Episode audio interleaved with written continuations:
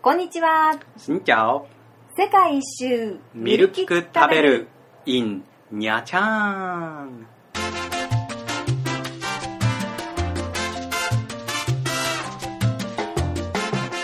めぐみです。りょうです。第27回の世界一周ミルキク食べるです。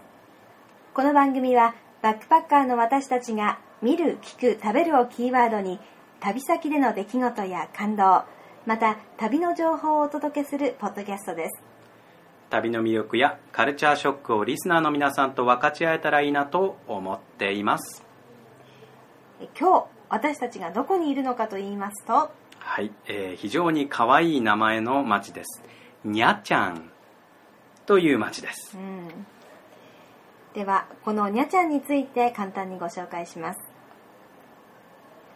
ベトナムの南部に位置するニャちゃんは風光明媚な砂浜が7キロも続くベトナム有数のビーチリゾートとして有名な町です。もともとは良質な漁港でしたがフランス領インドシナ時代にフランスの要人向けのリゾートとして開発されました。またベトナム戦争時代には激戦地となった場所でもあります。戦後は政府交換用のリゾートとなりました。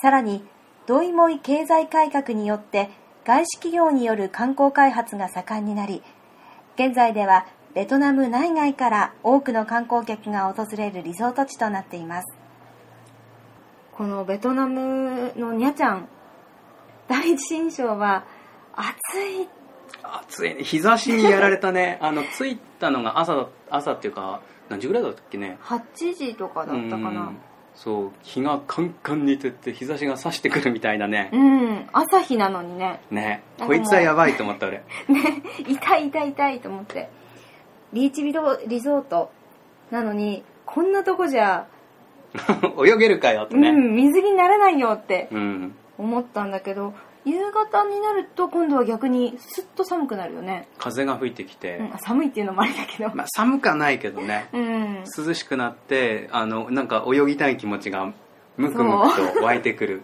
これあの、きっと行く季節にもよると思うんだけど、一日のうちどこかであの雨降るタイミングって結構あると思うんだよね、うん。まあ寒気があるのかどうかわかんないけど、まあ、必ずそういうサイクルがきちんと決まってるからうん。その時間めがけて海に行くといいよね。うん。だから午前中見に行った時は透き通るような真っ青な海。で綺麗だなってもう見て楽しいうん。あれはねね。めちゃくちゃ綺麗だけど、うん。泳ぐとすごい焼けて疲れて大変そうだと思って。うん、でもその水色エメラルドグリーンの海が午後になると急に茶色くというか、うん。陰ってきて、そうだね。黒黒くなってくるね。うん、雨も降るし波もちょっと高くなるし、うん。で夕方ねみんながこう引き上げるぐらいの時間に私たちは入って。チャンス 私はあんまり泳げないんで本当水に入って34メートルぐらいまでしか進まずに来る波でジャンプしながら。楽しいよね。楽しいよねそれだけでなんか2時間ぐらいいなかった同じことやってんの。波打ち際で波に揉まれるだけ。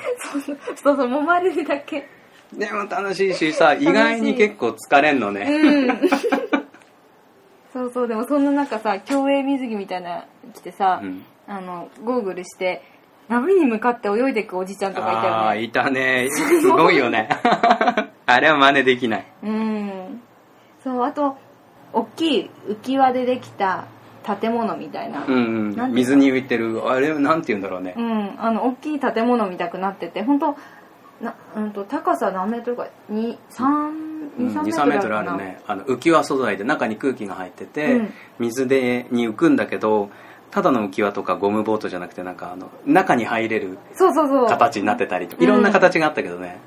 そこでみんなでねジャンプして遊んでたね、うん。確かにあれは落ちても痛くないし、うんうん。楽しそうだったねあれはいくらするのか分からなかったね。なかなかねビーチにお金類を持ってくのが気気が引けるよね、うん。うちらは本当にあの1ドル2ドルの少額何かあったの時のために、うん、トイレ貸してとか。そうそうそう。でもう最悪盗まれてもいいやっていう気持ちで持ってったけどうん。みんなどうしてんだろうね。ビーチでさチェアでビール飲んだりしてる人とか多いじゃん。うん。どうしてんだろうね。でもさあの傘みたいなパラソルなんつうの、うん。あのうんかやぶき屋根みたいのがビーチの砂浜の上に折っとってる。うんうん。あそこなら大丈夫なのかな？うーん。あそこになんかでもあの椅子の下にカバン入れてる人とか結構いたよね、なんか俺あそこまではね怖くてできない。怖いね。怖いね。私たちだったら埋めちゃうね。穴掘って。うちねでも現に半分埋めてたよね。うんそ飛ばのないように。1ドル2ドルのためにここのビーチは本当にいいね。あの俺10年前に来たんだけど、うん。あのビーチ自体は変わんまあビーチはなかなか変わんないんだけどさは一緒なんだけどやっぱりね大きいホテルがすんげえ建っててうん。綺麗なホテル。あとナイトスポットっていうのがねなんか西洋人がたまりそうなうん。バーでビール出してなんかこうクラブっぽいズンズンいう音が夜までみたいなそういうお店がね増えてた気がする。夜中までうるさかったね。うるさかったね。みんなビーチで泳いだら疲れるから早く寝てくれよって言ったんだけど。でもみんなきっとね朝昼ぐらいまで寝てんでしょ、多分そうだうね、ん。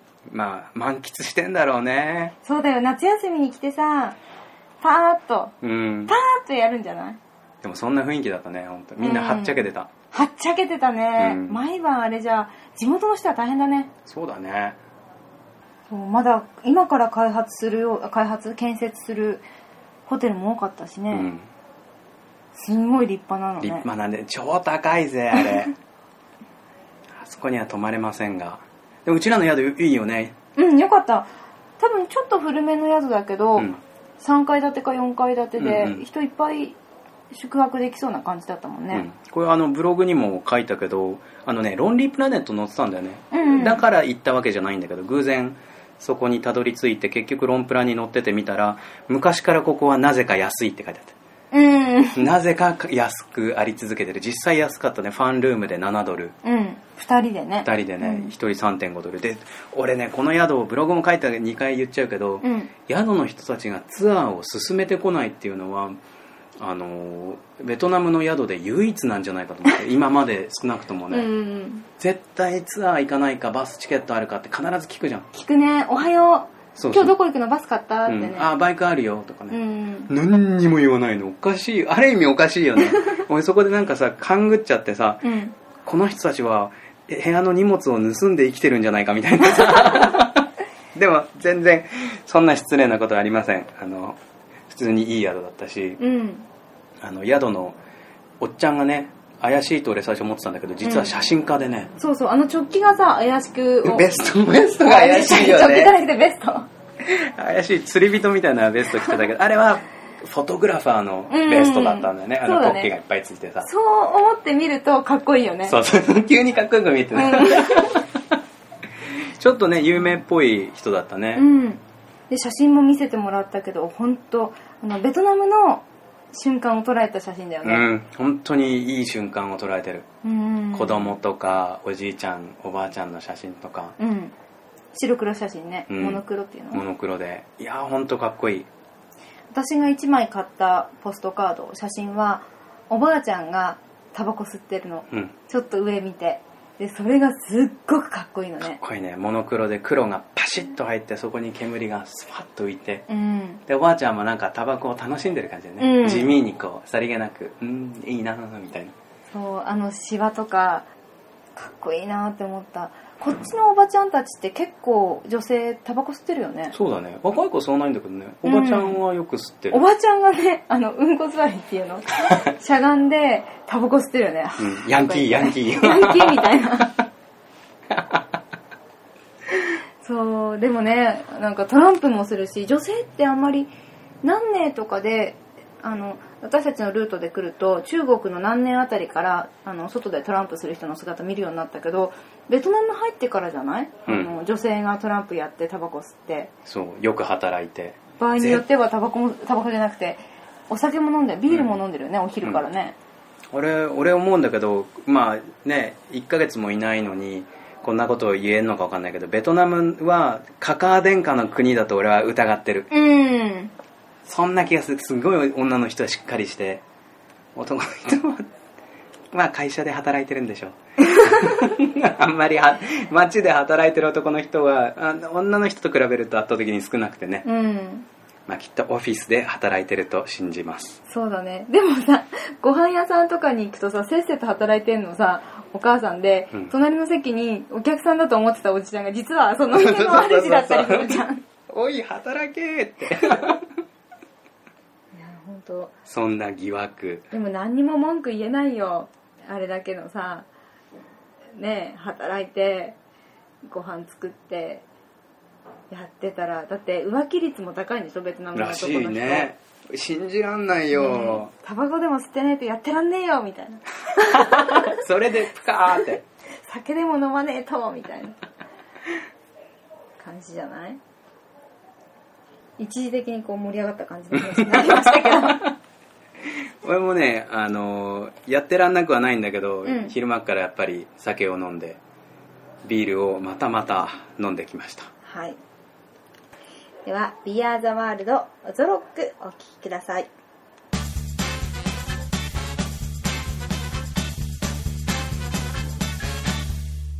はい、えー、始まりました。ちょっと噛んだので、一回撮り直しました。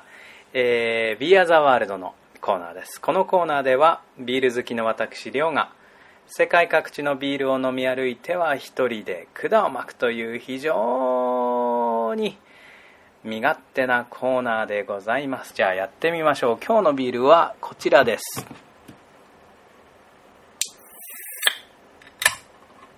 缶ですよ。えー今日はですね先ほど近くの売店で買ってきましたベトナムのビールその名もゾロックビール ZOROK ゾロックという名のベトナムのビールですいただきますこの名前ね聞いたことなかったん興味津々。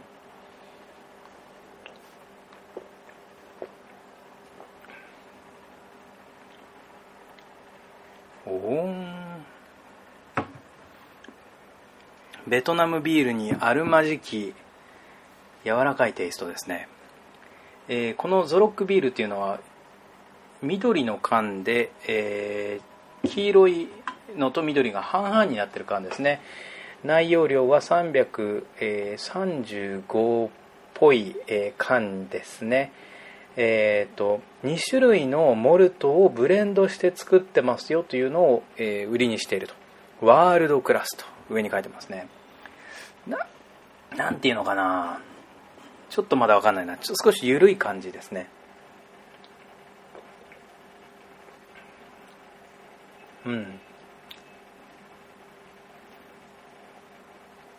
ホップな感じがしますが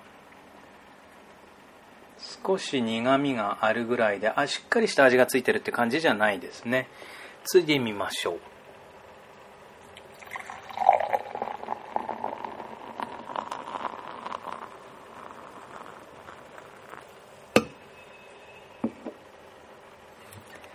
色はちょっと若干薄めかな。綺麗な色をしてます。よく冷やしてるんで泡もいい感じに立ってますね。いただきます。コップから。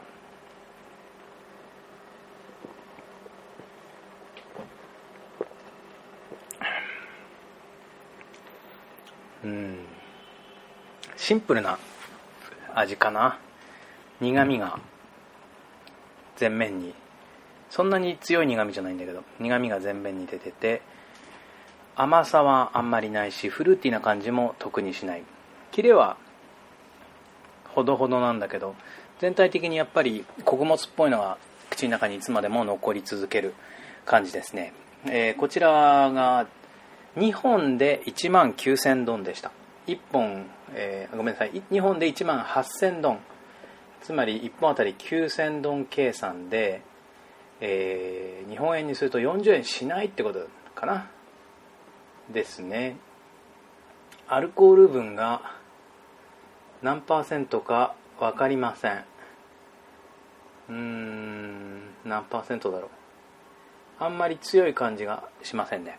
えー、と全然ねこのビールのブランドを聞いたことがありませんでしたがお店の人に聞いたらこれはベトナムビールだと。お前はこれが好きかと聞いたらイエスイエスと言ってました、えー本当に話を理解して答えてくれたのかどうかは分かりませんが調べました。このゾロックビールっていうのは SAB ミラーという名前の、えーめちゃくちゃでかいビール会社が作ってるビールらしいんですよ。でサイトを見てみましたがなんとですね世界6大陸で創業しているとんでもなくでっかいビールで、えー75カ国以上従業員は7万人以上か。でビールのブランドは200種類以上出してるというなんじゃそりゃっていうこんなブランドこんなメーカーがあったなんてね知りませんでした。でなんと、えーホームページ見てたら中国で飲んだあの雪花ビールが載ってたんですよ。あらまあびっくり。これは偶然。でもまあ200以上出してりゃそりゃそうかと思うんだけれども世界的なビール会社なんだけれども、えーローカルで売るブランドを作って、えーやってるですよみたいなことが、えー企業概要みたいなページに書いてましたね。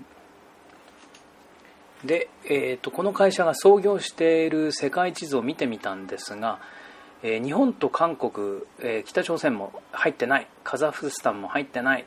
東南アジアはベトナムのみ。タイとかカンボジアマレーシア、えーラオスインドネシアフィリピンも全部抜けてるな。ニュージーランドも抜けてる。なんだけれども、えーアフリカとか南米でめちゃめちゃシェアを持ってるよと、まあ、自分で言ってます。この人たちが。なるほど。これからもこのビールに出会うかもしれませんね。うんただねなんか印象薄いね。なんだろう。今まで飲んできた6種類ぐらいベトナムでビールを飲んできたけどもどこもそれぞれ特色があって色があって面白いんだけどこのゾロックビールはなんだかシンプルすぎるのかな。シンプルなのがちょっと売りにしてる感じはあるんだけども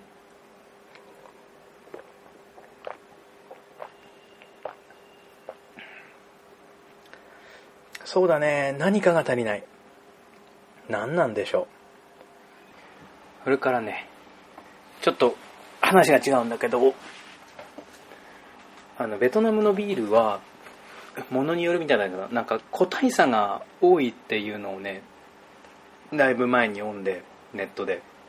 確かにお店でね頼んでもなんかラベルが剥がれてるやつとかラベルがやたらもう浮いちゃってるやつとかなんか一回これ凍らしてぬるまってまたこう冷やしてみたいなそんなこう歴史をたどってんじゃないかとおぼしきビールも出てくるんで一概には言えないんだけどこれなんか2つの缶で安売りしてたのってなんかちょっと勘ぐっちゃうとなんか悪い管理されてたのかななんてちょっとひいき目に見ることもできますがうんこれだけで何か言えって言われたら今んとこベトナムビール最下位かもしれない。残念。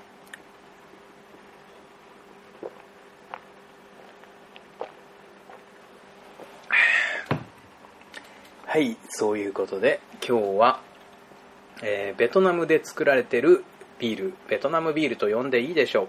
その名もゾロックをいただきました。ごっつおさんです。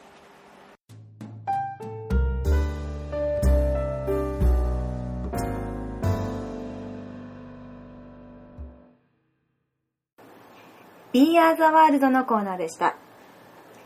えっと、りょうくんなんか言い忘れたことがあるんですって？もう超しょぼいことなんだけどあのまず宿をさ大体ビーチから近いところに取るじゃない？うん。で、まあ、宿はいっぱいあるからいろんなとこ取っていいと思うんだけどビーチに行ってあの砂だらけで帰ってくることになるじゃない？うん。でどっかでシャワーも借りられるかもしれないけどお金がかかるかもしれないし金を持ち歩くのも嫌じゃんうん。そういう時はあのペットボトルに水道水を詰めて何本か砂浜に持ってって で水浴びみ水浴びじゃないや海水浴して上がったらちょっとあの砂のないとこまで来たらそのペットボトルの水を使って足を流して、うん。えー、きれいにして宿に帰るといいなということを発見しましたはい。はいしょぼい話ですが ちょっと痛いと思ったんで言わせてください節約根性だよね。うん、いや俺超頭いいと思ったけど 結構当たり前のことかもしれないけどあ、でもあんま見かけなかったよね。やるもやってないのねうん。シャワーでも多分お金かかるでしょ、うん、だからさ砂だらけで帰ってくる人もいたじゃない？あいたいたいた。なんか本当さ水から上がったまま宿にこう つかつか歩いていくような人もいるじゃない？でさもう1時間に1回ぐらいさベトナム人ってこう掃き掃除するじゃない、うんうん。でもあんで砂だらけにするのは申し訳ないなとも思うし、うん。部屋が砂になるのも嫌だしさ。うんうんうんうん。まあ本当にしょうもない話なんだけどそんなことをふと思った。ですね。ぜひ参考になさってください なるか？今日のミルキキ食べるお別れの時間となってしまいました。この番組では皆さんからのメールや番組の感想をお待ちしています。えー宛先はすべて小文字でミルキク食べるアットマーク Gmail.com 見る聞く食べるアットマーク Gmail.com です。皆さんからのお便り質問、えー間違いの指摘それからこの先こんなとこに行ったらいいよとかまあ何でもリアクションを寄せお寄せください。よろしくお願いします。ここまでお届けしましたのは私めぐみとりょうでした。今回もお聞きいただきありがとうございました。Cảm ơn tạm biệt